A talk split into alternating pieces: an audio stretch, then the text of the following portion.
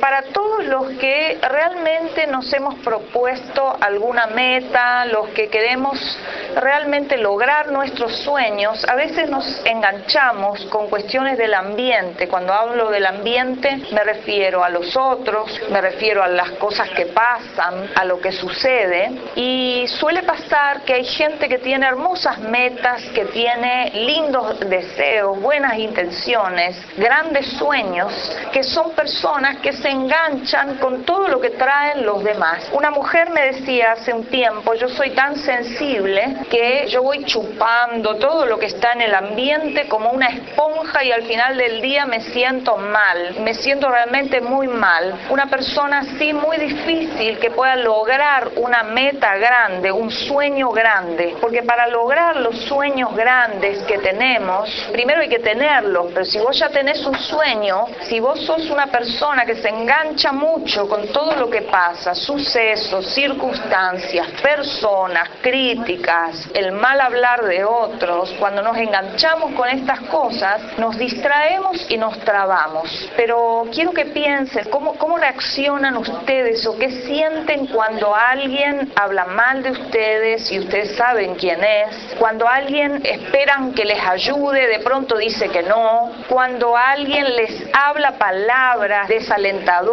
ustedes se desalientan fácilmente para ver si somos personas que fácilmente nos enganchamos.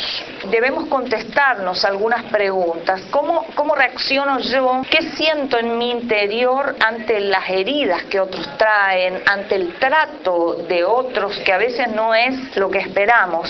Hay un montón de recursos que por ahí no son muy conocidos o, o no, no se habla tanto de eso, pero son recursos para desligarnos de todo lo que ocurre afuera y poder seguir nuestras metas. Reaccionar o responder. ¿Cómo es una persona que es reactiva? Una persona reactiva es la que se engancha en cuestiones sin sentido, pero que después no logra obtener las soluciones que desea para su vida. ¿Qué podemos hacer para no ser reactivos? Para que vos puedas empezar a situarte a ver si vos sos una persona reactiva o una persona proactiva. Una persona proactiva es una persona que a pesar de todo lo que pasa alrededor sigue, se sostiene en ambientes difíciles, avanza hacia sus sueños independientemente de lo que otros opinen, de lo que otros hagan, de lo que otros digan. Y ser proactivo la verdad que nos cuesta a todos y no estamos entrenados en realidad. Debemos empezar a entrenarnos en esto. Este ciclo tiene por objetivo que hablemos de algunos recursos en el interior nuestro que nos van a desligar de todo aquello que nos puede dañar, que nos van a hacer subsistir en ambientes hostiles, que nos van a ayudar a trabajar tranquilos en medio de gran tensión. Cuando empezamos a desligarnos un poco de lo que ocurre afuera, vamos a poder trabajar en ambientes donde otra persona tal vez no lo puede hacer. Y otro de los objetivos implica crear recursos internos para lograr lo que deseamos sin distraernos por los sucesos de la vida, generalmente los sucesos negativos, por las circunstancias, las cosas negativas que nos pasan y por los demás. Cuando vos tenés un sueño en tu espíritu, haya amenazas, haya lo que sea, vos seguís. Y hubo personas en el mundo entero que tuvieron un sueño y que cambiaron la sociedad, cambiaron la comunidad, porque nada los frenó. Mandela, Gandhi, Luther King. Es lindo ver la vida, las biografías, películas de gente así. Son personas que tuvieron muchas circunstancias difíciles, muchos sucesos, muchas críticas, muchas agresiones persecución, pero estaban dispuestos a todo porque no eran reactivos. Y una persona que logra salir adelante y que logra hacer su sueño y su meta a pesar de todas las cosas, es una persona que no se enganchó con determinadas cosas del ambiente. Y por ahí vos decís, bueno, yo no tengo ganas de ser un Gandhi, pero aunque no seas un Gandhi, un Mandela, de pronto vos tenés tus sueños, seguramente tenés algún proyecto para poder llevarlo a cabo en la oficina, en el trabajo, crear tal vez tu propia empresa. Es muy importante que vos aprendas a conocer qué es ser reactivo y cuán en peligro te puede poner eso y qué es ser una persona que realmente es proactiva, desligada de todo lo que puede traer el ambiente, que a veces puede ser negativo. Hay dos ejes alrededor de los cuales vos podés armar toda tu vida. Son dos ejes. Uno es el eje externo. La gente que centra su vida desde el afuera, desde el exterior, son personas que obtienen determinados resultados que son muy distintas que las personas que centran su vida desde el mundo interno. Vos podés centrar tu vida en el eje interno o en el eje externo. ¿Cómo es una persona que centra toda su vida, todo su andar, todo su movimiento en lo que pasa fuera de ella, no en su mundo interno? Y la primera característica es que una persona que centra su vida en el eje exterior es una persona reactiva. ¿Qué significa esto? Algunos somos tan reactivos que nos parece normal que ante cada estímulo reaccionemos. Si yo soy una persona reactiva, si viene ella, me da una cachetada de este lado, yo reacciono y le digo, te vas de acá o le devuelvo la cachetada, reacciono. Cuando vos reaccionás directamente a lo que te ocurre, a lo que el otro hace, a lo que el otro dice, reaccionás directamente, ¿qué ocurre? Vos tenés cierta energía en tu interior, tenés cierta fuerza. La fuerza interna que tenemos es energía. De pronto, cuando vos tenés un sueño, ¿qué vas a hacer vos? Vas a volcar todo, toda tu fuerza, toda tu energía en pos de ese sueño. Cuando vos vas caminando feliz hacia tu sueño, por ejemplo, viene alguien o pasa algo que te pincha el globo. Si viene alguien y te dice, no, eso que vos querés hacer, ya otros lo probaron, les fue mal, larga eso, nada que ver, vos te crees quién sabe quién con esos sueños que tenés, sos un soñador. Cuando vos reaccionás, ¿qué ocurre? Esa energía que vos deberías invertir y administrar bien para lograr lo que vos deseas, vos la, la vas gastando, la vas como despilfarrando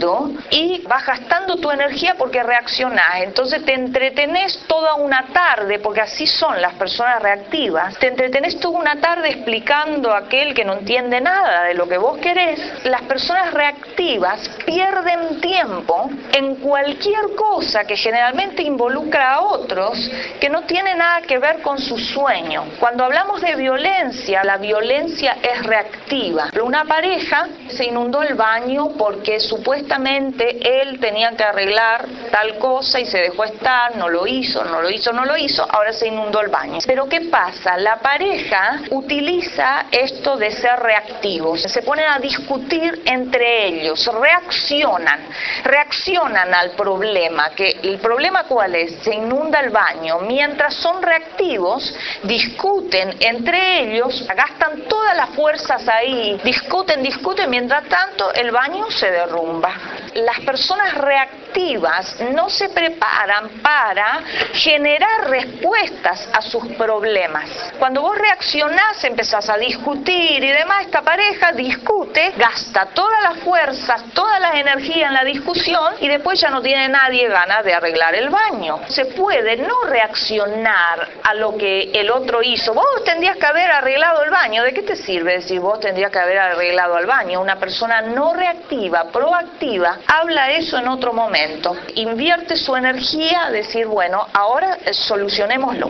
Juntemos los dos las fuerzas y arreglemos el baño. Muchos problemas de pareja no se resuelven porque las personas son reactivas. Se la pasan peleando, se la pasan discutiendo, pero los problemas quedan sin solución. Porque cada vez que vos reaccionás a lo que el otro trae, vos no generás soluciones. Reaccionar directamente no te permite administrar las fuerzas para pensar y para crear cómo vas a, cómo vas a resolver este problema. Las personas que se están entrenando en no reaccionar son personas que pueden pensar en soluciones con más facilidad que aquellos que todos los días ante cualquier estímulo reaccionan a todo. Las personas reactivas se distraen un montón. Entrenarse en no reaccionar tiene frutos muy valiosos en un futuro, pero es un entrenamiento difícil.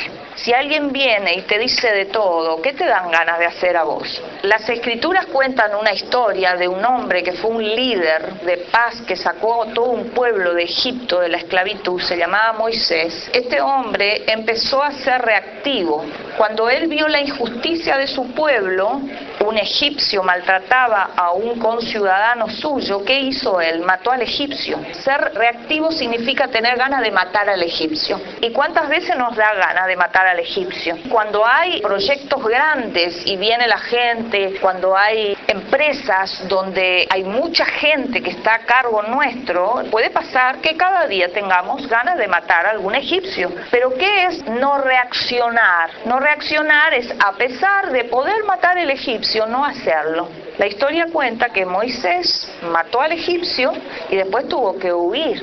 No pudo solucionar el problema. Fue entrenado muchos años y después volvió, pero volvió de otra manera, con otros recursos internos para poder hacer la tarea que le estaba asignada. Gente que a veces reacciona como vos no estás esperando o como vos crees que vos no te mereces, a lo sumo le pondrás límites. Las personas reactivas tampoco pueden ponerle límites al otro.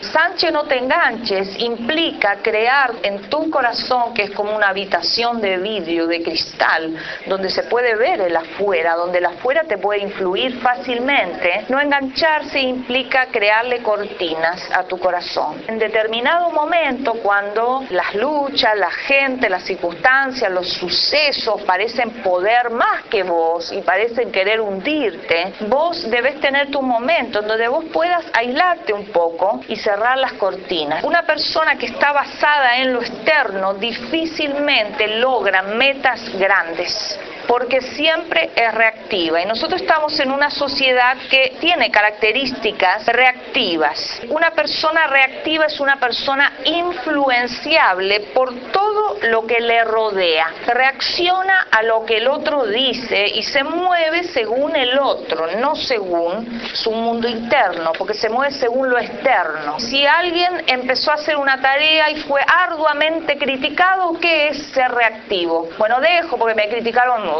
me voy. Reacciono a lo que otros han hecho, pero no reacciono a lo que yo quiero. Y así no obtengo la posibilidad de responder a lo que yo deseo. Una persona reactiva no se mueve por lo interno, lo que quiere, lo que desea. Se mueve por lo que ocurre, por lo que otros dicen y se mueve siempre por lo que otros hacen. Fuimos a comprar y nos encontramos con una mujer que antes de nosotros compró jamón. La que lo atendió, ustedes saben cómo es, bueno, ni el idioma conoce, así que jamón, eh, ¿qué quiere? Bueno, así, bueno, le dio jamón. Se fue adelante y miró el jamón y la verdad, el jamón era un desastre. Esta mujer fue y se quejó con el dueño del local, otro coreano más que entendía, no sé si entienden, porque bueno, a veces cuando hay problemas no entienden. Esta mujer reaccionó a esto, ella se tomó el tiempo de explicarle, esto no es jamón. Y el coreano, jamón, esto, jamón. Y esa era la respuesta. Y ella gastaba todas sus energías. No, mira, le explicaba, porque el jamón es así, las vetas del jamón no se quiebran y esto, esto no es jamón. Sí, esto jamón, esto jamón, le decía. Y yo miraba y decía, qué ganas de gastar las energías, de perder el tiempo. Le preguntaron, ¿y usted qué quiere? Yo quiero jamón, le decía la mujer. Y esto no es jamón. Sí, esto es jamón. Y estaban ahí, nosotros nos fuimos y seguían ahí. Eso es un ejemplo de ser reactivo con lo que ella desea. Ella reacciona a esto con bronca y dice, a este le voy a explicar lo que es el jamón, así aprende. Todos alguna vez tuvimos esa fantasía de que nos vamos a enojar con alguien, le vamos a explicar las cosas y así va a aprender. Pero ¿qué, qué vimos después? Que no ocurría nada. Yo le voy a decir de todo y vas a ver cómo va a cambiar a partir de esta reacción. Mentira, porque el otro cambia si quiere. No podemos cambiar al otro porque le cantemos las 40 o porque reaccionemos.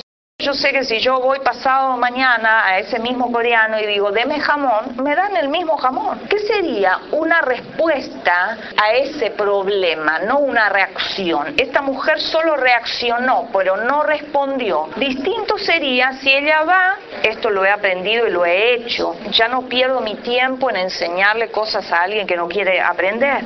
Esta mujer va y dice, bueno, deme 200 gramos de jamón crudo. Le cortan, ay no, este no lo te lo dejo. No perdés tu tiempo. Te lo dejo, este jamón no me sirve, para mí esto no es jamón. Sí, esto es jamón, bueno, te, te lo dejo. Dejas y vas a otro lado, a ver si conseguís jamón. Porque esta mujer no volvió a su casa con la respuesta que deseaba.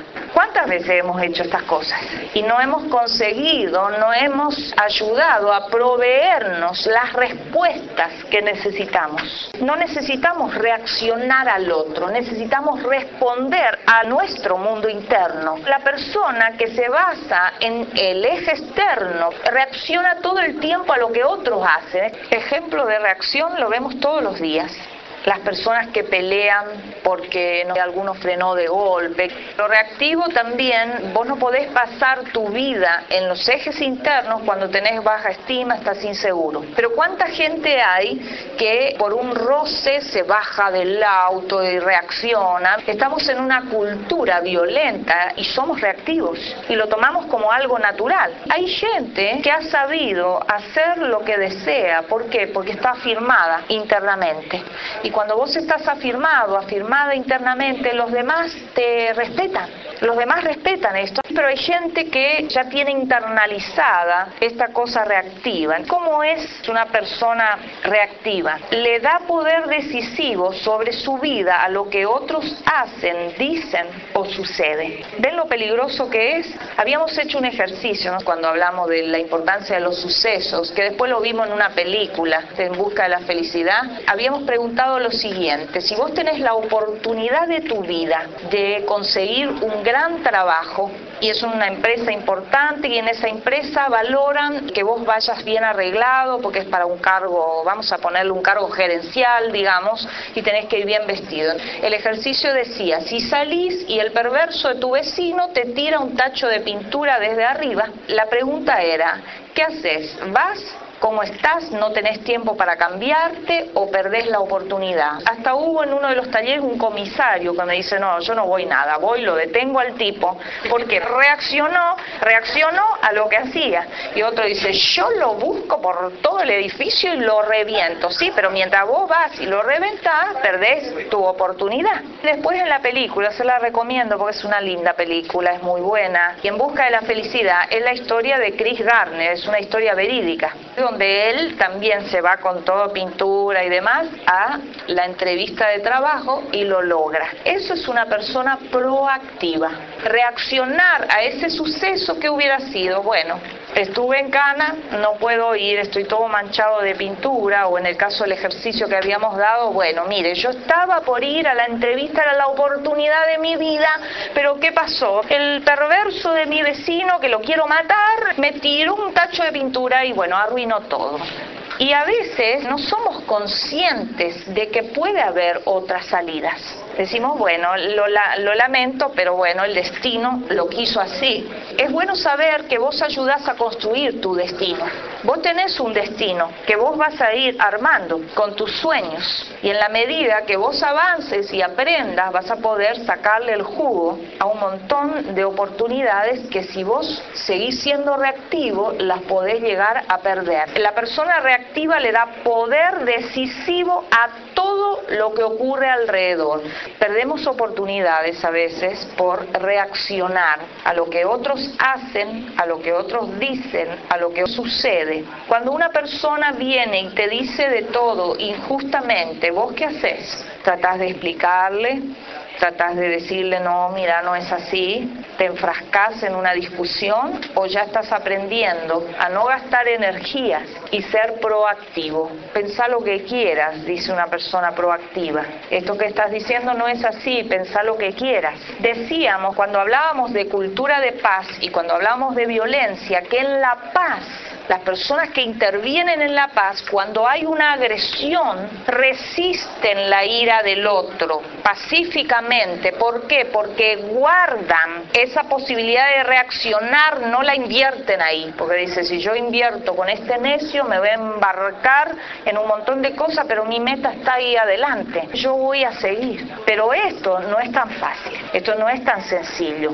Es un entrenamiento de años en determinadas oportunidades, no siempre, pero en determinadas oportunidades, hacer silencio. Cuando vos aprendés que es más importante lo que vos deseás que lo que otros hacen, entonces empezás a activar límites. Una persona reactiva no tiene una línea de conducta determinada, porque es una persona que no se guía por lo que eligió, ni siquiera eligió. Cuando vos reaccionás, caminás por la vida siendo llevado por lo que otros hacen. La persona que es reactiva va de un lado para otro, se va de un lado para otro, es llevada como las olas. Quise ir para tal lado, vino visita, entonces fuimos para el otro lado. Toda su vida circula alrededor de lo que otros hacen, no alrededor de lo que esa persona eligió hacer, porque no se maneja según el eje interno. Se engancha, la persona reactiva se engancha. Cuando vos reaccionás es porque te enganchaste. Y algunos se, se enganchan mal. La persona reactiva se engancha,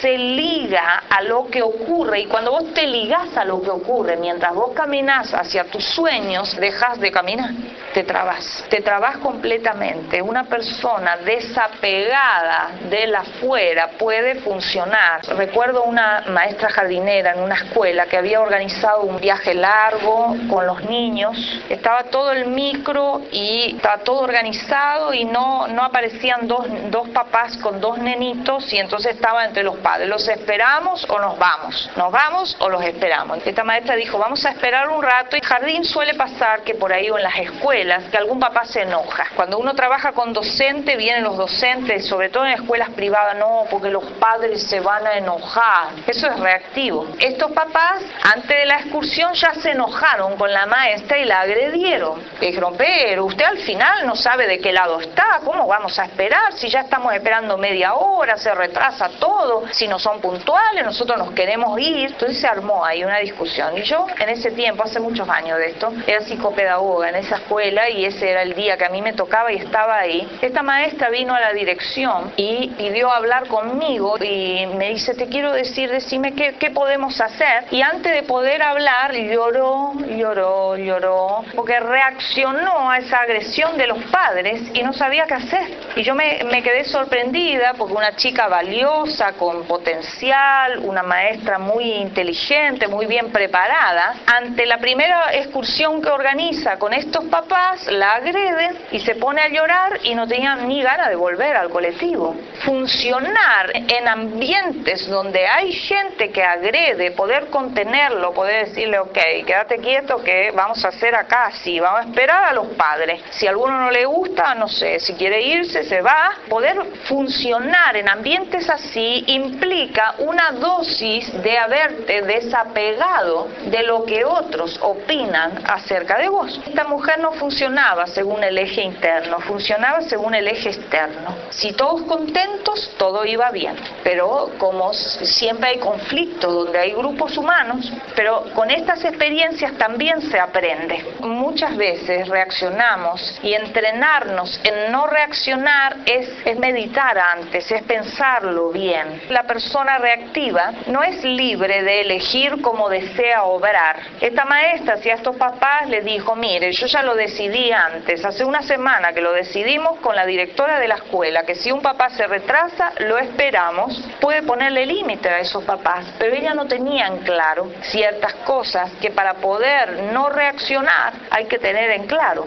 La persona reactiva también llora, se lamenta, se angustia tremendamente, se desalienta en secreto por lo que otros opinan de ella. El reaccionar no significa solo devolver una cachetada o solo enfrascarse en una discusión. Reaccionar es cuando vos te desalentás internamente sin que nadie lo vea por lo que otro está haciendo. Entonces Entonces te enganchaste. Este ciclo, Sánchez no te enganches, surgió de una mujer empresaria que un día vino a consultarme por una fobia. Ella estaba a cargo de mucho personal en un supermercado. Ella se había enganchado. A ella le pasaba que cuando el de la verdulería faltaba y no había con quién suplantarlo, se ponía re mal y había desarrollado una especie de fobia y no tenía ganas de ir al supermercado. Con ella yo dije, bueno, esta se enganchó le da demasiado poder, así faltó este, si no vino aquel. Sí, dice, bueno, sabes el personal que tenemos, faltan, no viene, estoy harta, estoy podrida de la gente. Ella solo pensar de ir al supermercado y ver a toda esa gente que la tenía tan harta,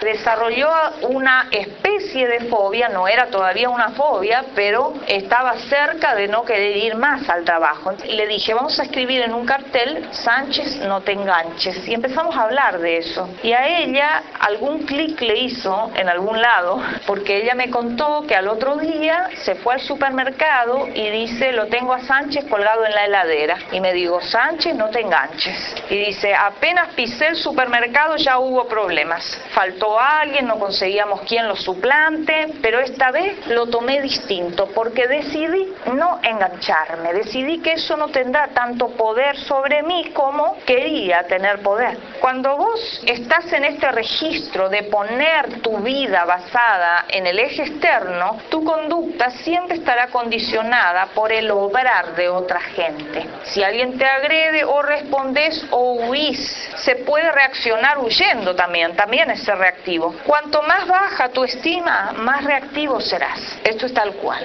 Cuando no conocemos nuestro valor, cuando no nos estimamos en la medida de lo que somos, más reaccionamos. Reaccionamos y condicionamos, atamos nuestra vida al obrar de otra gente. Hay una frase que hemos dicho en algún momento que dice así, privarte de reaccionar en el momento te preparará para accionar razonadamente más adelante. Tus fuerzas tienen mucho valor. Si vos no administras tus fuerzas, ¿quién lo va a hacer?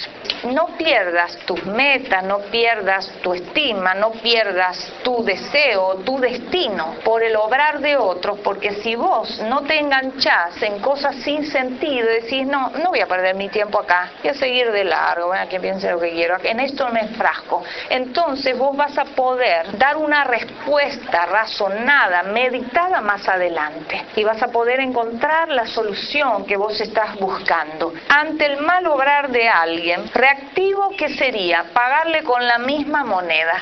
Si decís, claro, ah, me ignoran, no me dan información, cuando esta persona venga a pedirme información en la empresa, también le voy a decir, no, mira, yo a vos no te doy ninguna información porque yo el otro día te pedí a vos y me dijiste que no, así que conmigo no cuentes. Eso es reactivo, te pones al nivel del obrar del otro. Tendrías que preguntarte si es eso lo que vos querés. Por eso en las empresas, en los grupos humanos, a veces hay tantos problemas.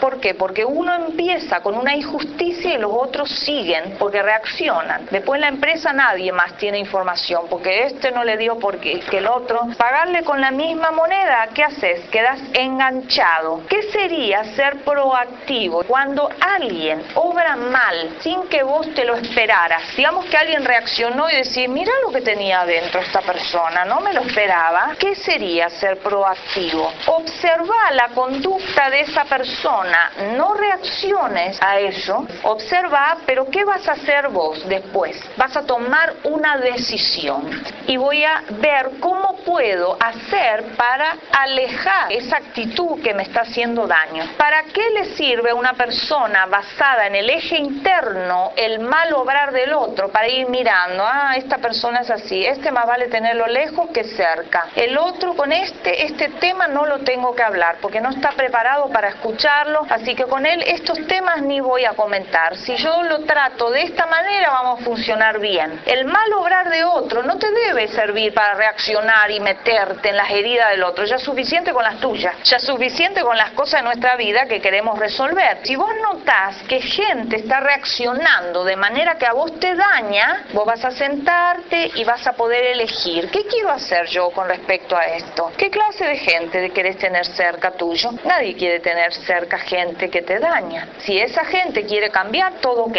Por eso la gente violenta suele mantener los problemas sin solución a años y años y años y pasa el tiempo. ¿Cómo comienza ese entrenamiento donde vos comenzás a desengancharte de lo que ocurre afuera? Comienza con una decisión que parece muy simple, pero que te puede ahorrar mucho dinero, te puede ahorrar momentos difíciles, te puede ahorrar un montón de cuestiones. Y esta decisión es la de no darle tanta importancia a lo que ocurre afuera. ¿Cómo te sentiste vos la última vez que te ofendieron. ¿Qué hiciste ante esa ofensa? ¿Cuánto poder le das vos a todo lo que los demás traen? Tus hijos, tu esposo, tus compañeros de trabajo, tus parientes, tus familiares. ¿Cuánto poder le das vos a las personas que te tratan mal, que tienen problemas, que te agreden? ¿Cuánta importancia le das? Los límites internos comienzan a construirse con una simple decisión. Yo no voy a darle tanto poder a lo externo, porque si no lo externo me condiciona. Había una chica, secretaria ejecutiva, que buscaba trabajo, ella se fue a una entrevista y por alguna razón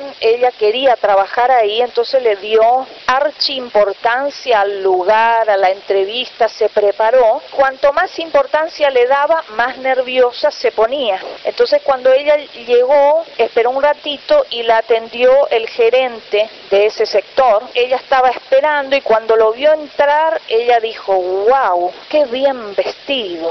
Sí, un hombre elegante, muy suelto, muy, muy galán. Entró, entonces ella miró su vestimenta, miró la vestimenta de este hombre, no miró la suya, ella también estaba bien vestida. ¡Wow! ¡Qué elegante! ¡Qué bien vestido! Al darle tanto poder a la imagen de este hombre, ella dice que, siendo una secretaria excelente, porque lo es, se puso tan nerviosa que a las preguntas que le hacía el hombre contestaba con bastante dificultad dificultad. Después de esto, ella decía, seguro que no me toman para ese trabajo. Analizándolo con esta chica, yo le pregunté, ¿por qué le diste tanto poder? Si vos viste una imagen, sí, pero el tipo este parecía que se llevaba el mundo por delante. Decís bien, le digo, parecía. ¿Por qué le diste tanto poder a esto? Te pusiste vos abajo y lo pusiste a él arriba. Ella decía, siempre que veo gente muy bien vestida, yo me pongo así. Y le digo, no, eso es la apariencia, nada más nada más que eso. Empezamos a quitarle poder a los demás. Entonces yo le decía, vamos a hacer un jueguito. Cuando vos vayas a una entrevista y veas que viene alguien que se lleva el mundo por delante porque ese es su lugar y porque está entrenado y porque vos sos la que estás dependiendo y queriendo un trabajo, cuando vos lo veas así, digas, wow, decís, bueno, este también va al baño, hoy tiene lindo perfume, pero también debe tener malos olores. Le digo, empezá a quitarle poder y reíste un poco de las cosas que vos te imaginás que no lo dejan tan arriba. Bájalo un poquito. ella lo probó, en otras entrevistas ocurrió algo similar, entonces ella pensaba, claro, este también va al baño, deja mal olor, yo no lo conozco, pero bueno, debe tener, mmm, quién sabe qué olores debe tener. Al pensar eso, se sintió más tranquila. Fíjense, los límites internos se construyen cuando vos decidís ya no darle tanta importancia a todo lo que vos ves afuera. Ese es el inicio del entrenamiento. Con los años uno va cambiando, pero ¿cómo es una persona que se mueve por lo interno? Algunas personas llaman a esto proactividad. Una persona centrada en su mundo interno es una persona proactiva. ¿Qué significa esto? No es fácilmente influenciable por lo que ocurre afuera no es una persona fácilmente influenciable, es una persona que puede pisar los sucesos, pisar las circunstancias y seguir. Cuando vos te propones ser proactivo, vos decís, bueno, pase lo que pase, no importa, yo tengo una meta, yo voy a lograr esa meta. Yo me propuse hacer esto, quiero hacer esto, deseo hacer esto y yo lo voy a lograr igual. Una persona proactiva puede desligarse de todo lo que le rodea. Cuando la gente se entrena en esto, en las oficinas, en los trabajos, puede haber alguien reactivo que dice, ¿no te molesta trabajar con esta persona? Y cuando vos estás entrenado en la proactividad, vos ya podés contestar que no porque ya tenés un entrenamiento. Cuando los límites internos se instalan, hay cosas que dejan de molestarte, que antes te pueden haber puesto furioso, angustiado, triste, etc. Esta persona que tiene límites internos se guía no por lo que ocurre, no por lo que otros hacen, sino esta persona se mueve desde lo interno, según lo que quiere, tiene metas cuando vos tenés un objetivo, puede haber trabas. Yo miré la serie de Martin Luther King, son dos o tres películas, y este hombre hacía sus marchas, le tiraban con todo, lo lastimaban, era terrible, era un peligro, y ellos marchaban. Gente proactiva, tenían una meta, la meta que ellos tenían era lograr que los negros pudieran tener un lugar diferente en Norteamérica, que los negros pudieran tener derechos. Se guiaba este hombre según lo interno, según su sueño. Yo quiero lograr que mis hijos puedan entrar a un restaurante y sentarse junto con los blancos y pedir y comer y comprar en cualquier lugar. Ese era su sueño. Vinieron las primeras trabas, las sorteaban y había peligros y seguían, hasta que al final, bueno, Luther King sabe la historia que pagó con su vida, pero él logró su sueño. Hoy en Estados Unidos, si bien todavía sigue el racismo, ya los negros tienen derechos y han logrado un montón de cosas que antes no había. Eso es una persona que seguía según su sueño. Ninguna traba, por más difícil que sea, la frena. Una traba te puede frenar por un tiempo, pero lo importante es que vos no te enganches. Una persona que tiene límites internos no le da poder determinante sobre su vida a lo que ocurre. Vos escuchaste historias que, por ejemplo, alguien estaba haciendo algo grandioso y murió un familiar y dejó todo, o que alguien estaba estudiando y perdió el trabajo y dejó todo. Uno también decide en los momentos muy difíciles a qué le vas a dar poder y a qué no. Una persona que tiene límites internos no le da tanto poder a lo que ocurre. Puede frenar un poco, puede llorar su dolor, pero después sigue. Hay personas que lo ven justificado esto, dicen, bueno, murió mi hermana, murió mi madre y bueno, ¿qué querés que haga? Estuve tan mal que largué todo y yo ya no vivo desde, desde ahí. Es una persona que le puso todo el poder a lo que ocurrió y hay sectores de nuestra sociedad que justifican esto. Viste cómo quedó aquel, sí, desde que murió su esposa nunca más fue el mismo. Desde que se fue tal, su vida cambió para siempre. ¿Por qué tu vida cambia para siempre cuando alguien te rechaza, cuando alguien se va? Porque vos le das poder. Porque que alguien se vaya, que alguien te rechace, que alguien no esté, no debe tener poder determinante en tu vida. Cuando el poder está metido dentro de nosotros podemos ponernos muy tristes cuando pasan cosas, pero después de eso nos levantamos y son decisiones internas que tomamos. Alguien se fue de tu vida, vos elegís cuánto poder le das, vos elegís cuánto tiempo vas a estar mal por eso, vos elegís si eso va a tener poder para destruir tu vida, vos elegís. ¿Qué hiciste vos la última vez que te ofendieron? ¿Qué hiciste vos? Porque generalmente siempre hablamos qué nos hizo el otro. ¿Sos reactivo? Reaccionás a las circunstancias. Si reaccionás, vas a perder tu tiempo, lamentablemente, vas a perder tus fuerzas, vas a perder la energía y no vas a poder lograr tus metas. La persona que tiene límites internos, su conducta no está condicionada por lo que otros hacen. Nosotros estamos acá para no ser la mayoría, para tomar decisiones. Una persona reactiva hace lo que la mayoría hace. Te pregunto, vos elegís, ¿querés hacer lo que la mayoría hace o querés establecer tu vida y tu futuro en algo más pensado, más meditado? Yo sé que muchos de ustedes quieren meditar acerca de cómo ¿cómo van a vivir de ahora en más? La mayoría de las personas son reactivas porque estamos en una sociedad violenta, pero debemos empezar a pensar la paz, debemos empezar a pensar cómo no engancharnos con todo lo que pasa. Una persona que tiene límites internos se priva de reaccionar en el momento y se prepara para accionar razonadamente más adelante. Siempre que vos no reacciones en el momento a lo que a vos te hacen, vos vas a poder prepararte para pensar una solución a eso que te hicieron. Por ejemplo, alguien que te hizo daño te invita nuevamente y te dice, bueno, yo te hice un montón de daño, no tengo muchas ganas de cambiar, pero quiero que sigas conmigo. Si vos reaccionás en el momento de decir, bueno, está bien, me invitaste de vuelta otra vez la misma historia, las mismas cosas, más de lo mismo y voy. Pero si vos no reaccionás en el momento, decís, bueno, yo lo quiero pensar, vos me hiciste mucho daño, ahora voy a tomar una distancia, me voy a cuidar. Por eso una persona que tiene límites internos nunca toma decisiones impulsivamente. ¿Cuánta gente reacciona en el acto a determinados sucesos? Cuando vos reaccionás en el acto a determinados sucesos, vos salís corriendo de determinados lugares.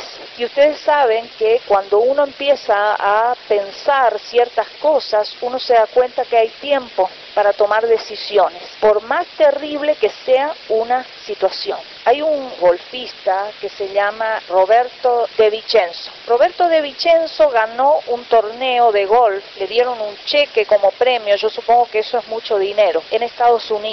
Él recibió el cheque, se fue a los vestuarios muy tranquilo y se fue después que todos y fue a buscar su auto al estacionamiento y el único auto que quedaba en el estacionamiento era el de él. Y de pronto aparece una mujer joven y esta mujer joven le dice, yo vengo a pedirle ayuda porque no tengo trabajo, estoy en una situación muy desesperante, tengo un bebé que se está muriendo y no tengo plata para la asistencia médica, usted puede ayudarme. Entonces dice que Roberto de Vicenzo le, le cedió el cheque, las ganancias del torneo a esta mujer. Pasada una semana estaban juntos con la gente del torneo, viene uno de ellos y le dice, yo quiero avisarle que usted sufrió un fraude. La mujer que le pidió ayuda ni siquiera es casada y ni siquiera tiene un bebé. Dice que Roberto de Vicenzo lo miró y le dijo, entonces, ¿no hay bebé enfermo?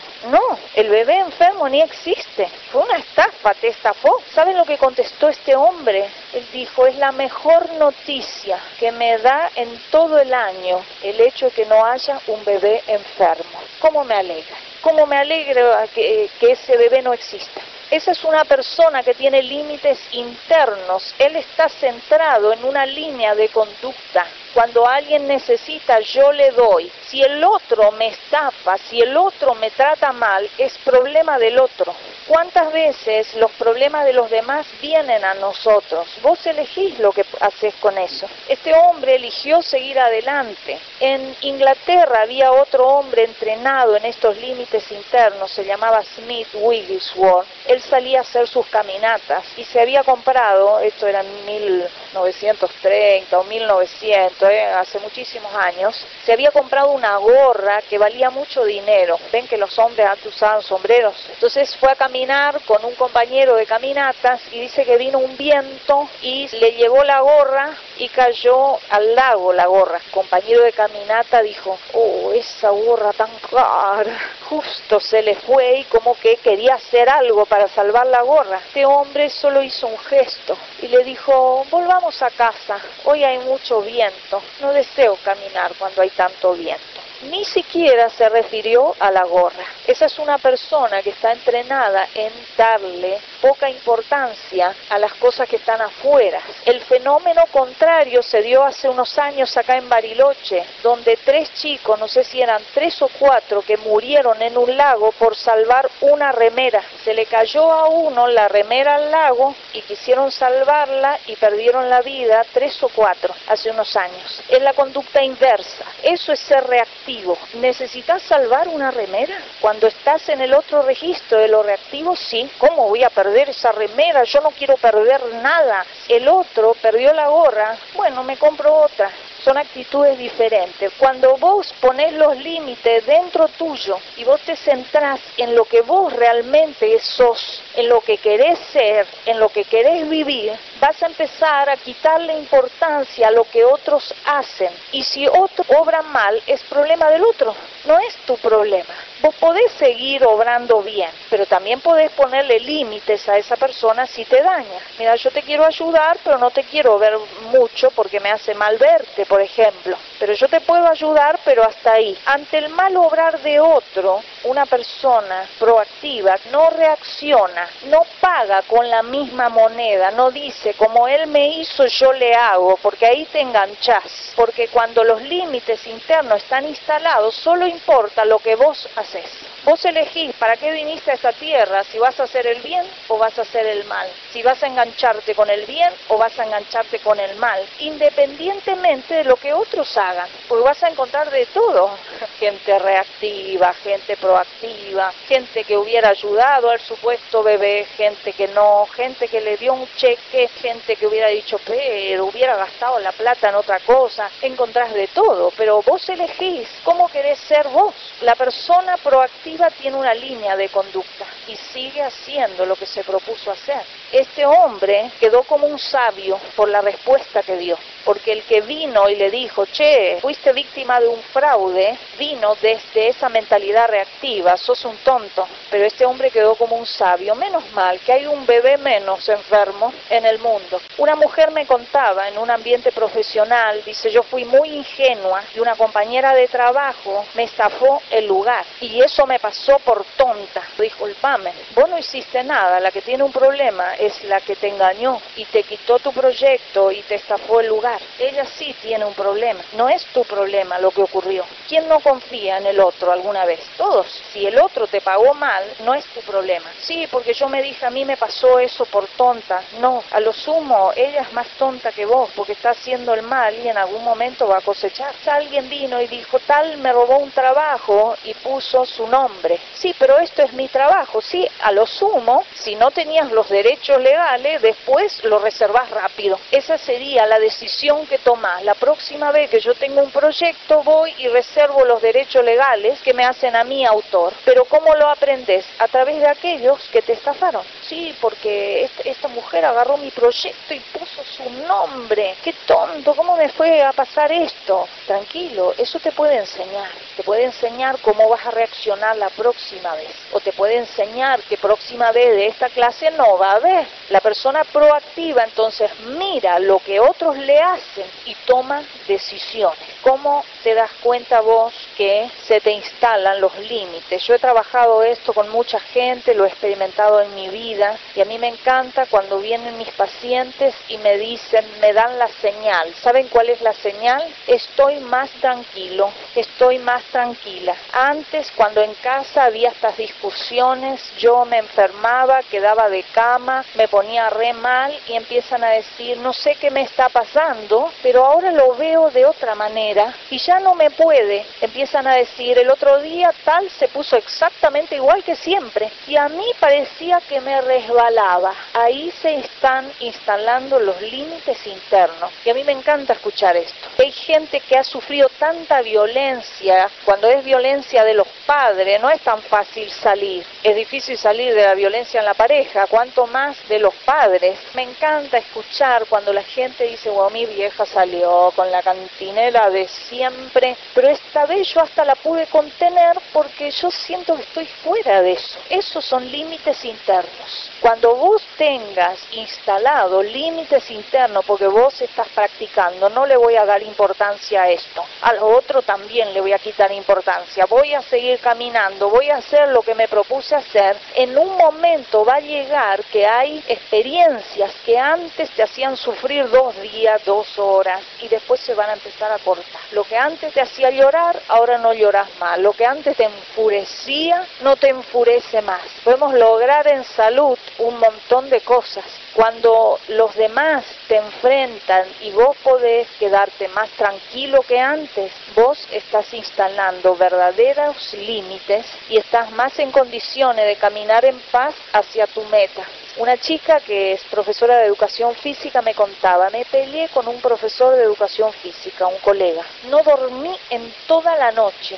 Ah, le digo, te encamaste con él. ¡Ja! Que me encamé con él. Una bronca le tengo. Sí, le digo, no dormiste toda la noche porque lo llevaste a tu cama. Ay, sí, lo llevé a mi cama. Sí, le digo, durmió con vos, por eso no dormías. Desenganchate. Ah, sí, me desengancho rápido porque este sí que no merece que lo lleve a mi cama. Cuando nos enganchamos, trasladamos con nosotros a los demás. ¿Cuántas horas de sueño te han quitado los demás? ¿Cuántas horas de sueño te ha quitado el afuera? ¿Cuántas horas de sueño te han quitado las preocupaciones que después de unos días se resolvieron? ¿Cuántas cosas perdemos en la vida por darle demasiada importancia a lo externo? ¿Qué cosas que afectivamente te dañan un montón, que te ponen mal, que te angustian, vos ya no querés que tengan tanta importancia? Igualmente es como que le das mucho poder. Hay gente que influye en vos negativamente y vos le das mucho poder. Pregúntate esto. ¿Qué cosas yo quiero ya desterrar de mi vida que son negativas y ya quiero escalar un poco más y no darle tanta importancia? Los seres humanos, por naturaleza, es la norma que seamos reactivos. El ambiente tiene estímulos. Si ella viene acá y me dice a mí, estúpida, si yo reacciono, le puedo decir, eh, ¿qué me estás diciendo? ¿Quién te crees que sos? Estoy reaccionando. Esa estúpida fue un estímulo. Yo reacciono. El ser humano es un ser que reacciona a los estímulos. Siempre se habla de estímulo y le das una respuesta. El tema es que afuera, en el eje exterior, ¿quiénes están? Está el ambiente, están los demás que pueden influir negativamente en tu vida, están las circunstancias, están las cosas que pasan, están los sucesos tristes que pueden trabarte. Afuera está todo eso. Y si nosotros nos pasamos reaccionando a todo lo que los demás hacen, a todo lo que ocurre, a todo lo que sucede cada día, ¿qué vamos a hacer? Vamos a ser seres reactivos y seres reactivos no caminan así, tienen una meta. Seres reactivos van caminando, se entretienen acá, se entretiene un poco de este lado y reacciona acá, reacciona para el otro lado y la meta siempre queda allá adelante y mientras vos te entretenés, cuando reaccionamos perdemos la energía, perdemos la fuerza.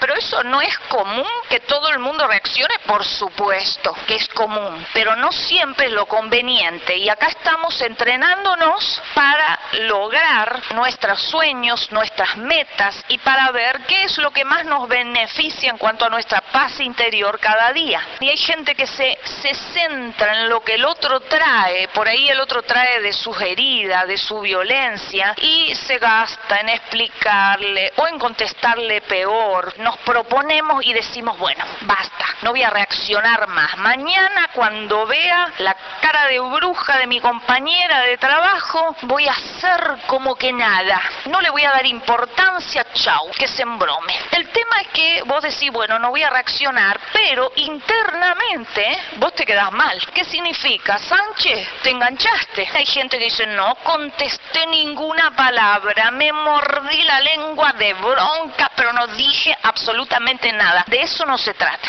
Cuando te dio bronca, te enganchaste. No pudiste decir, lo que está diciendo esa persona de mí no es cierto. Ni bronca me da, porque no le doy importancia. Una persona que ha centrado su vida en el eje interno es una persona que cuando alguien la amenaza con todas estas cuestiones, bueno, si haces esto me voy a ir de casa, si haces esto me voy a enojar, va a poder contestar, bueno, hacelo. ¿Te imaginas mucha gente así? Que alguien que quiera manipularte, que quiera controlarte, vos vas caminando y te dice, mira, que si vos seguís yendo a tal lado, yo corto con vos. Y que vos le puedas contestar, bueno, si por ir acá o ir allá vas a cortar conmigo, entonces cortá, querido o querida. ¿Se imaginan un mundo de gente que ya no le importe las amenazas, el control de otras personas, la manipulación? Y eso es lo que queremos lograr. Queremos dejar a las heridas sin asunto. Habíamos dado hace mucho tiempo un ciclo de límites 3 donde habíamos hablado, por ejemplo, alguien venía y decía, sos una tarada, ¿no ves lo que estás haciendo? Entonces había una forma de no engancharse y la persona le contestaba, tenés razón. En esto la verdad que me comporté como una reverenda tarada. La verdad que sí, tenés razón. No le damos al otro asunto como para entretenerse en molestarnos. Estos son verdaderos límites. Cuando ya no te importa, porque estás afirmada en tu mundo interno, estás valorando tu persona y ya no te importa lo que el otro diga. Te importa lo que vos pensás, te importa lo que vos deseas, la meta que vos tenés. Lo instintivo es que reaccionemos ante los estímulos. Ella me pega una cachetada, yo le devuelvo otra. Una mamá me decía, a mi nene le pegan en el jardín, viste en el jardín no sabes cómo le pegan en la escuela. Entonces yo le dije, cuando alguien te pega a vos, vos pegale el doble, así lo, lo dejan de hinchar, viste, me decía la mamá. ¿Por qué, ¿Por qué le enseña a reaccionar? Porque cree que si no, su hijo no va a tener defensas. ¿Qué clase de defensas está gestionando en su hijo una mamá así? Defensas de las cuestiones externas, pero internamente sigue siendo un ser indefenso, porque el hombre, la mujer violenta, las personas violentas son seres indefensos. Cuando vos tenés baja estima, vos reaccionás mal. Sí, yo lo cago a trompada y ya. Ese es un ser indefenso.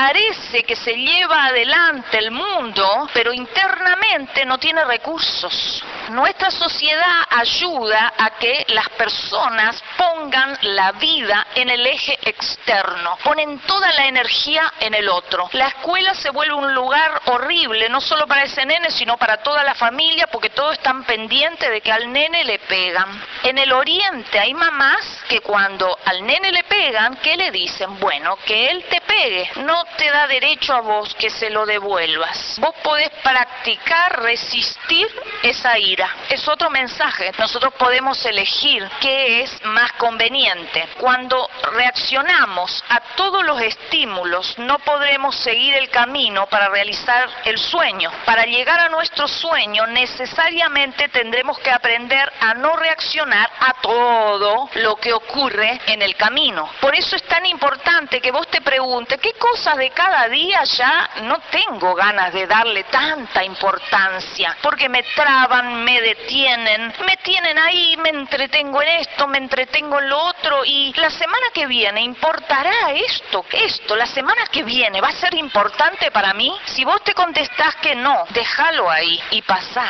Hoy yo escuchaba a una mujer que me contaba que se peleó con su marido, se bajó del auto. Una cosa le digo, ¿por qué te bajaste del auto? Y no, porque estábamos discutiendo y él dijo, este auto es mío y bueno, si es tuyo yo me voy en colectivo. Y después estaba en la parada de colectivo y se arrepintió. Y dijo, yo acá estoy sufriendo en la parada del colectivo y el otro anda en el auto. Lo llamó y le dijo, no es justo que yo esté acá en la parada del colectivo. Entonces yo le digo, pero vos te bajaste del auto. Ven que lo reactivo trae sufrimiento. La semana que viene va a interesar esto de que ella una noche se bajó del auto, seguro que no. O toda la sarta de pavada que él le dijo no va a interesar. Pero ¿qué pasa con las vidas que sufren estas cuestiones? Pierden fuerza y se deterioran gradualmente. Vos querés llegar a viejo, pero a viejo así lleno de fuerza. Yo quiero llegar a muy vieja y llena de energía, de fuerza. Entonces, si vos tenés el mismo deseo, es muy importante que vos empieces a proponerte a ciertas cuestiones, ya no darle importancia. Hay una película que es una película muy fuerte, yo a veces recomiendo películas, se llama Te doy mis ojos. Si es una película sobre el maltrato doméstico, sobre la violencia familiar, una película española, donde un hombre maltrata a su esposa, pero la maltrata físicamente de una manera terrible. ¿Saben qué se ve en esa película? La pérdida de fuerzas en nada, en solo destruirse unos a otros. Se ve la baja estima de este varón, que no soporta que su mujer, en vez de alegrarse que su esposa prospera, que le va bien en el trabajo, se pone mal, se pone mal, se siente atacado porque no le va bien a él, le va bien a ella. El tema de lo reactivo es peligroso. Si vos querés llegar a viejo bien, es tiempo de mirar hacia adelante, proponerte metas y empezar a tachar algunas cosas a las que ya no te vas a enganchar. No reaccionar cuesta, pero nos va a entrenar a desligarnos de todo lo que realmente no importa. Una vida centrada en lo interno pone toda su energía en lograr su sueño, su proyecto. Algunos se preguntarán qué cosas deben realmente dejar de importar. Hay algo que debe dejar de importar, que vos si estás tachando interiormente cosas y querés tomar decisiones, lo primero que debe dejar de importar es lo que hagan los demás. Los demás no siempre responden como vos deseas, los demás no siempre son lo que vos querés que sean y vos no estás habitando, ni vos ni yo, no estamos habitando en un mundo perfecto. Y hay tanta gente centrada en lo que otros hacen que mientras mira todo lo malo que los demás hacen, no hacen. Cuando vos querés dejar de darle importancia a lo que otros hagan, lo que el otro haga va a pasar a un segundo plano. Está comprobado que todas las personas que están centradísimas en poner la energía en el otro no avanzan, no avanzan en sus planes, sus logros, sus sueños. Están centrados en el otro, ponen toda la energía en el otro. Porque a mi hijo le fue mal en la escuela, yo no duermo cuatro noches. Bueno, pero tu hijo tendrá que pasar por su experiencia, tendrá que hacerse. La escuela es el primer lugar donde desde chiquitos nos tenemos que hacer cargo. Hay algunas cosas que desde chicos los padres se hacen cargo o otros se hace cargo, pero la escuela es un espacio donde si al niño le va mal en el examen, la madre no puede hacerlo por él. Hay gente que está centrada en lo que otros hacen, entonces si alguien de la familia hizo algo, si alguien del trabajo hizo algo, se la pasan mirando, cuestionando lo que el otro hace. Mientras vos distraes tu atención en lo que el otro hace, vos no vas a tener ni fuerzas ni energías emocionales como para pensar, ¿qué quiero hacer yo? Tal persona me trató mal, bueno, ¿qué quiero hacer yo de ahora en más? Cuando vos dejás de darle de importancia a eso, pasa a importar qué queremos lograr nosotros. Esta persona me invitó a cenar y me trató mal. Si yo soy reactiva, bueno, también la trato mal, pero yo puedo elegir, bueno, este me trató mal, yo no tengo ganas de tratarlo mal. Digo, bueno, voy a decidir qué hago yo con lo que hizo esta persona. Bueno, nunca más entraré a cenar en esta casa, por lo menos hasta que no cambie la gente. Si me invitan a cenar, bueno, iré al cine. Ay, no, no puedo porque voy para otro lado. Pondré límites. Pasa a importar qué queremos lograr cuando empezamos a tacharle la importancia a lo que otros hacen. Pasa a importar más los límites que queremos poner. Pasa a importar más no engancharnos. Lo que el otro hace no importa. Fíjense lo que dice la persona que ya está plantada de a poquito en el eje interno, porque es un proceso. Alguien le agredió. Esta persona que dice, me agredieron y me quedé mal. La persona plantada en el eje externo va a decir, me quedé re mal, me dio una bronca porque no sé por qué este tipo me agredió, así está centrada en el otro. Pero la persona que está centrada en el eje interno va a decir, me agredieron y me quedé mal porque no supe poner límites, ya está centrada en lo que él o ella quisieron hacer. El otro está, sí, porque me trató mal, no tendría que haber hecho esto, yo no esperaba que me hiciera esto, está centrado en el otro. La otra persona ya dice, no, me quedé re mal porque no supe poner límites a tiempo, este, esta persona siempre agrede, ya no importa que la persona agreda, sino que importa que me reenganché, me reenganché, no sé por qué me enganché de esa manera y me quedé mal. Ya esa persona está centrada ya dando vuelta a su vida en el eje interno. Ya no dice, bueno, no dormí tres noches porque otro me agredió. Dice, no dormí, me quedé mal porque yo me enganché, porque yo no supe y quiero aprender a poner límites a esto. Me quedo mal porque no sé por qué le doy tanto poder sobre mí a esta persona. Quiero revisar eso. Ya eso es una vida que está centrando en el eje interior. Y es muy distinto el resultado. La agresión del otro ya no importa, porque ya no importa lo que haga el otro. Hay ambientes hostiles, decíamos uno de los objetivos nuestro en un principio, es que vos puedas subsistir en ambientes que son hostiles a vos y que por ahí vos tenés que estar ahí para hacer una tarea o porque no lográs cambiarte de trabajo, o quién sabe, porque tenés que pasar por ahí y estás en una etapa en donde estás con gente hostil. ¿Cómo subsistís cuando vos sacás la mirada, la atención, la energía de lo que los demás hacen y te centrás en lo que vos haces? Por eso es necesario que vos cambies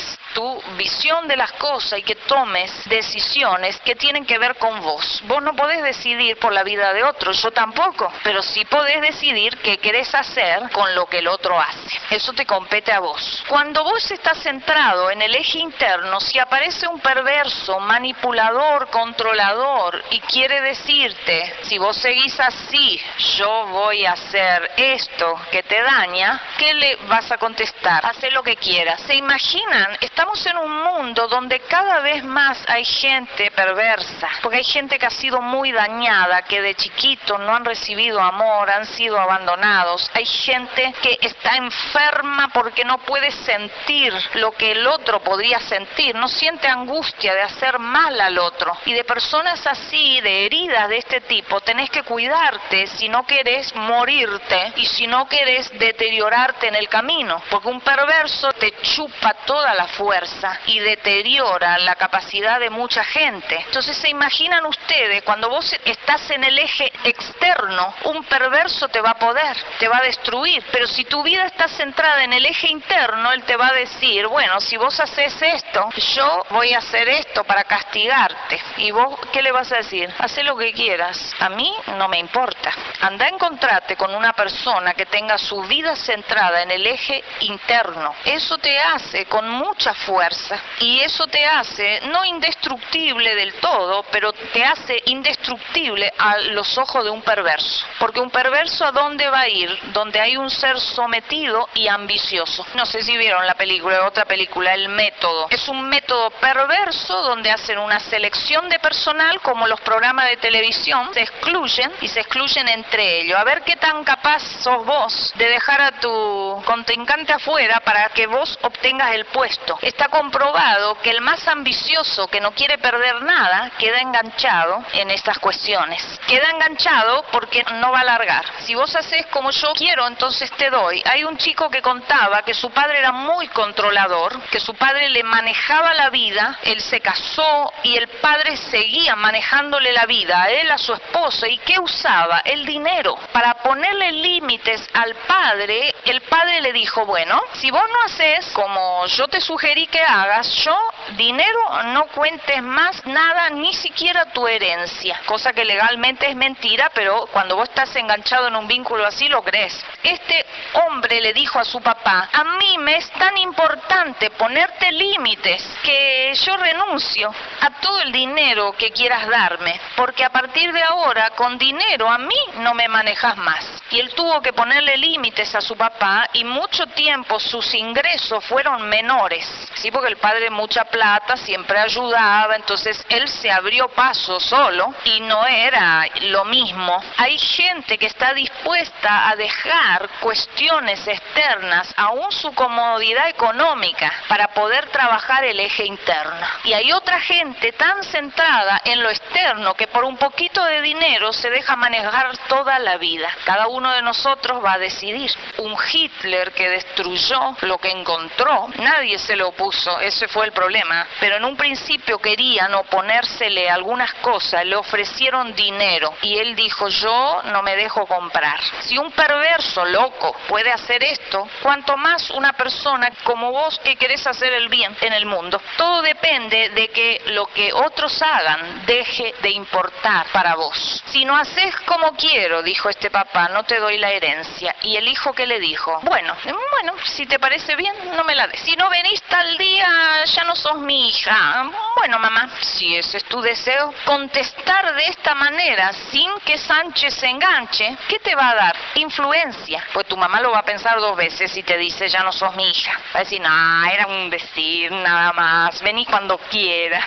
Contrariamente a lo que pensamos, la gente dependiente que está centrada en el eje externo piensa, bueno, si le digo que no, me corta todos los víveres. Puede ser al revés. Decirle que no, tal vez después te da más víveres. Y si es un loco, mejor que no esté en tu vida, porque ¿para qué vas a destruirte? Ser proactivo, de no centrar la vida en el eje externo, es prevención para no caer en el lazo de ningún manipulador y de ningún controlador. Y a veces esto cuesta. Hay, hay personas que manipulan porque tienen cierto poder y hay personas que te manipulan porque vos le diste poder. Sacarle el poder a esas personas implicaría cortar algunas cosas. ¿Estás dispuesto? Yo creo que te va a hacer mucho bien. Nadie te para cuando deja de tener importancia lo que los demás hagan. Nadie te frena. Cuando vos estás concentrado en vos ni te diste cuenta si hablaron, si están en silencio, qué hacen. Si hablan los demás, si no hablan, si opinan, si no opinan, si te reconocen, si no. Vos haces lo que vos elegís. Lo segundo que tenés que ir tachando es lo que dicta tu ego. ¿Qué, qué persona soberbia? Bueno, vamos a ver por qué una persona es soberbia. Todos tenemos un ego. Nuestro ego es esa parte, ese yo más externo. El ego tiene que ver con todo lo nuestro que está más expuesto al otro. Es esa parte nuestra que de pronto se ofende cuando alguien dice, pero ¿cómo? Están hablando de mí. No, pero esto que estás diciendo de mí no es cierto. Esa es la parte reactiva nuestra. El ego es como esa cáscara de tu baja estima. Cuanto más insegura, inseguro en tu interior, más grosso el ego. ¿Vieron que hay gente que tiene un ego grandote y dicen, ¿qué carácter tiene esta persona? No te confundas. ¿Qué armazón, qué máscara que se tuvo que armar porque internamente se siente tan inseguro que saca la espada para cualquier cosa? Porque el ego grande es así. Nuestro ego es el que es la parte más externa, es esa que reacciona, es esa parte que se cree con derecho a defenderle y que se cree siempre con derecho, aun cuando no tenemos derecho. Esa parte tuya que es capaz de embrollarse hablando horas, discutiendo horas para que sepan que vos tenés la razón. Si después pensás y decís, bueno, ¿de qué sirve esto? Y decís, no, no tiene ningún sentido, pero igual a mí me puede. Nos defendemos y algo adentro nos puede. ¿A qué le puede? Nuestro ego. El ego, el orgullo, que es la máscara de la baja estima y la violencia van juntos. Si vos estás siendo muy reactivo, tenés que estar pensando que vos tenés un ego grande porque vos tenés baja estima. El ego se infla cuando interiormente tenemos baja estima y es esa parte que me engancha. Yo no voy a permitir que digan eso de mí. ¿Por qué no lo vas a permitir? ¿Importa tanto? Sí, por supuesto que importa, dice nuestro ego. No pueden hablar así justo de mí. No pueden decir eso. Así es nuestro ego. Es esa parte que se engancha. Reacciona el ego. No puede ser. A mí no me invitaron. ¿Cómo es que se olvidaron de mí? Justo de mí se olvidaron. En el ego están todas las heridas, confluyen todas las heridas de rechazo, de abandono que generan baja estima. El ego empieza a demandar. Creemos que nos estamos defendiendo, pero en realidad simplemente estamos reaccionando y si los demás no quieren estar con nosotros, por más que despotriquemos, retemos, saltemos, saquemos la espada, el revólver o lo que fuera, no lo vamos a conseguir. En la película esta Te doy mis ojos, el terapeuta le pregunta al hombre que maltrata a su mujer, le dice, si vos la cuidás, si vos la abrazás, si vos le das amor, si vos la alentás, ella no se va a ir con otro. No, porque yo tengo miedo que ella en ese trabajo conozca a otro. Ahí uno ve la baja estima. Y él quería arreglar esto con golpes. Destruyó su vida, por supuesto, y su matrimonio. No soporto que digan de mí algo malo. Y para colmo, una mentira.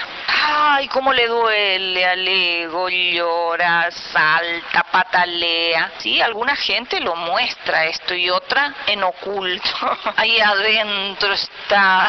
Y después te enfermas. Porque, viste, yo estuve en un taller donde dice que no hay que reaccionar, viste. Entonces todo por dentro. Y después, ¿cómo reaccionan? Una lumbalgia, aparecen así. ¿Qué te pasó? Ay, me siento mal. ¿Por qué? Porque algo de los demás tocó nuestro ego. ¿Cómo me van a hacer eso a mí? ¿Por qué no? Si no tiene nada que ver con vos. ¿Te importa mucho lo que otros piensan de vos? ¿A qué parte nuestra le interesa lo que otros piensan? Al ego. El orgullo es la máscara de la baja estima. Orgullo, necedad y violencia van juntos. Cuando vos empezás a entender que vos tenés valor, te empezás a calmar, empezás a estar más tranqui, ya podés dejar el enojo de los demás en el otro. No, porque yo tengo miedo que se enoje conmigo. Tu ego teme. ¿Y por qué no se puede enojar con vos si tiene flor de rayes? Se enoja con todos. ¿Por qué con vos no? Cuando nuestra estima se levanta, decimos, ah, que se enoje. El que se enoja, que se desenoje como puede. Y si no quiere venir más, bueno, que no venga. Para desinflar nuestro ego será necesario sanar nuestra estima. Entender nuestro valor nos permite desligarnos de lo negativo que traen los demás. Esta es tu arma más fuerte, meter las fichas en vos, en tu mundo interno, en conocer cuánto valés vos por el solo hecho de haber nacido, porque no es casual que vos naciste y estás en esta tierra, tu creador permitió eso. Tu padre puede haberte rechazado, tu madre también, pero Dios permitió que vos estés sobre esta tierra y por algo es. Poca gente se siente digna solo porque nació. El trabajo dignifica, los logros dignifican. No, no es cierto. Vos sos digno como ser humano porque naciste, porque andás por acá y todo ser humano es digno. Nos cuesta entender esto y debemos trabajar en entenderlo muy bien porque si tu estima se levanta, vos ya no vas a reaccionar y vas a tratar bien a otros y vas a dejar de sufrir y vas a dejar de tener inquietud interior. Dentro de nosotros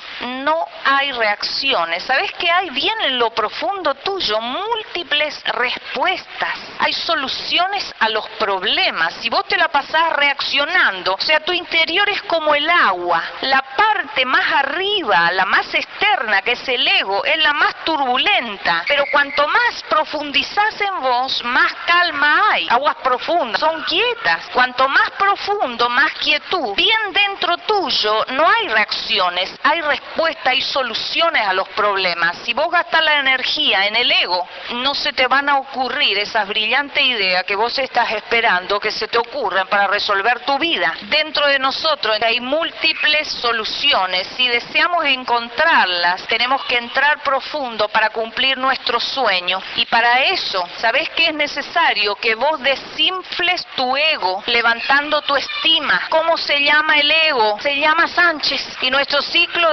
decía, no te enganches, Sánchez. Vamos a seguir el ejemplo de esta mujer de los supermercados. Ella colgó a Sánchez afuera, lo ató y dijo, tengo a Sánchez colgado en la ladera, en un papel. Sánchez, no te enganches. Tu ego se llama Sánchez. Ese es el Sánchez que no debe engancharse y vos vas a tratar de que así sea. Y Sánchez no te enganche más.